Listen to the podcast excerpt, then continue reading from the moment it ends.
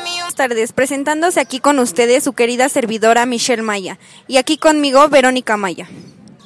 Hola, buenas tardes. Soy Vero y hablaremos sobre los feminicidios. Y bueno, Michelle, dinos en qué consisten los feminicidios. Es un acto de violencia extrema contra las mujeres por el simple hecho de ser mujeres. Sí, claro. Es uno de los temas más polémicos y delicados del siglo XXI y es el concepto más amplio que vamos a manejar sobre violencia de género en nuestro podcast. El tema como relevancia es nuestro país.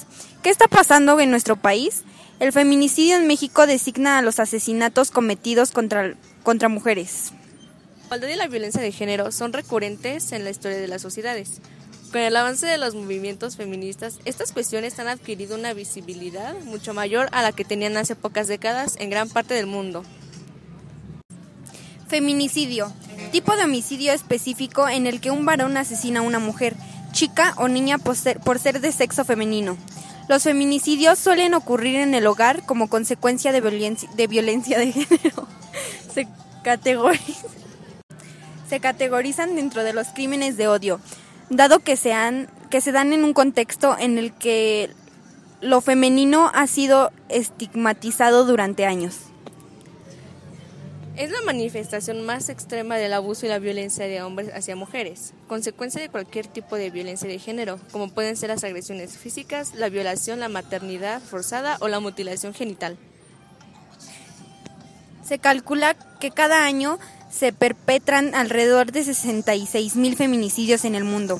Hay que tener en cuenta que el número de casos de violencia de género tiene, tiende a infravalorarse y que muchos países no diferencian entre los homicidios y los feminicidios.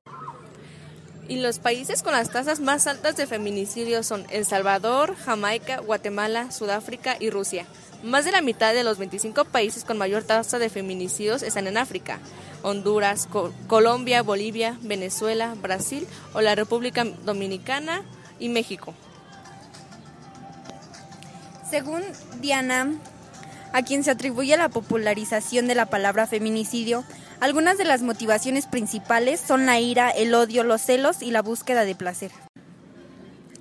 Considera relevantes la misoginia, el sentido de superioridad de género y la concepción de motivaciones principales, como la concepción de las mujeres como, posesión.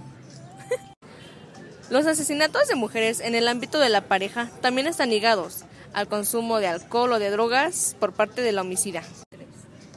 Ahora les vamos a presentar algunos de los tipos de feminicidios que difieren sobre todo en la relación entre la víctima, el asesino y la motivación para el crimen.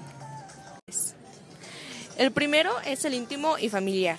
Mientras que los feminicidios familiares son sometidos por varones dentro de su familia cercana o extendida, Feminicidio íntimo suele usarse para hablar del asesinato de la pareja o la expareja, independientemente de la relación legal entre las dos personas. Los tipos de feminicidio es el lesbicidio.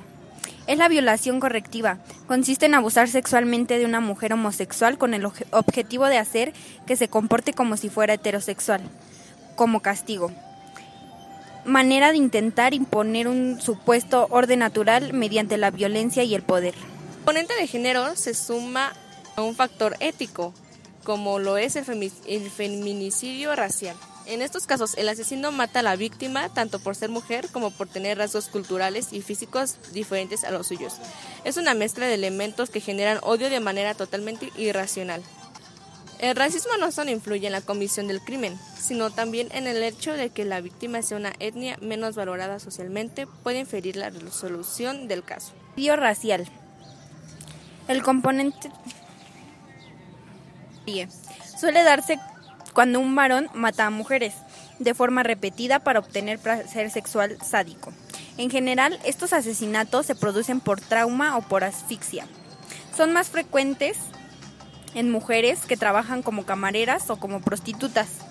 El feminicidio en serie a la pornografía, en especial aquella que erotiza la violencia. Desde una perspectiva de género, esto puede deberse a la normalización de la violencia que se puede que se produce en estas piezas de ficción. Ahora les vamos a dar una de las explicaciones psicológicas de la violencia de género. y este se divide en dos aspectos. El primero es interaccionismo simbólico y el patriarcado y el otro psicología evolucionista.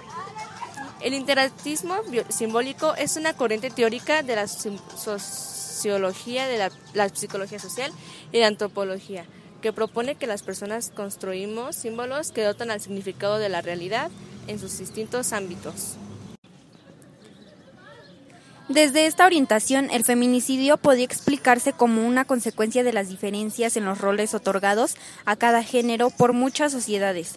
Se entiende que el ámbito público debe ser controlado por los varones y se relega a las mujeres a la reproducción y al cuidado del hogar. Se denomina patriarcado a esta estructura social que se sostiene en leyes escritas, o en normas implícitas que refuerzan y condicionan patrones de comportamiento diferenciados en función del sexo biológico. Las medidas que se pueden tomar para esto es tomar para luchar contra los... disculpen.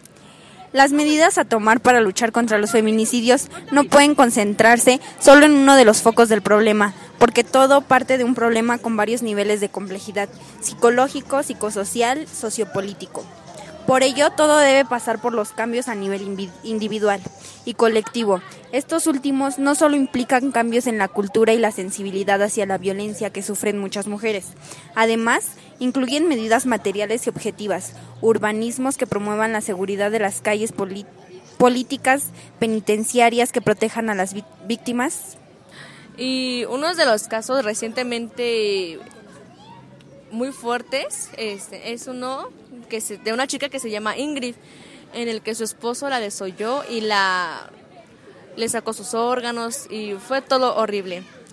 Em, y recientemente, el 14 de febrero, muchas feminicistas se reunieron para vandalizar las estatuas, mar justicia por el abuso que recibió de este de su esposo, que nos dicen que es pero nos dicen que él no, no lo van a mandar a una cárcel, sino a un hospital mental, ya que dicen que tiene problemas ahora sí mentales.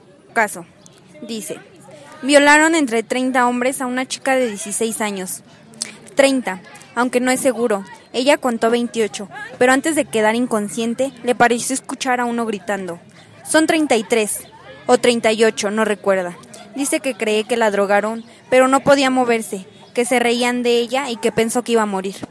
Dice que el alma duele más que la vejiga destrozada y es más difícil de sanar. Dice que se baña todo el tiempo, todo el día, que siente culpa aunque no sabe bien de qué, y que sueña que le sale basura de los ojos y la boca. Dice que no entiende. Lo primero que preguntó la policía fue si alguna vez había estado en una orgía. Dieciséis años tiene.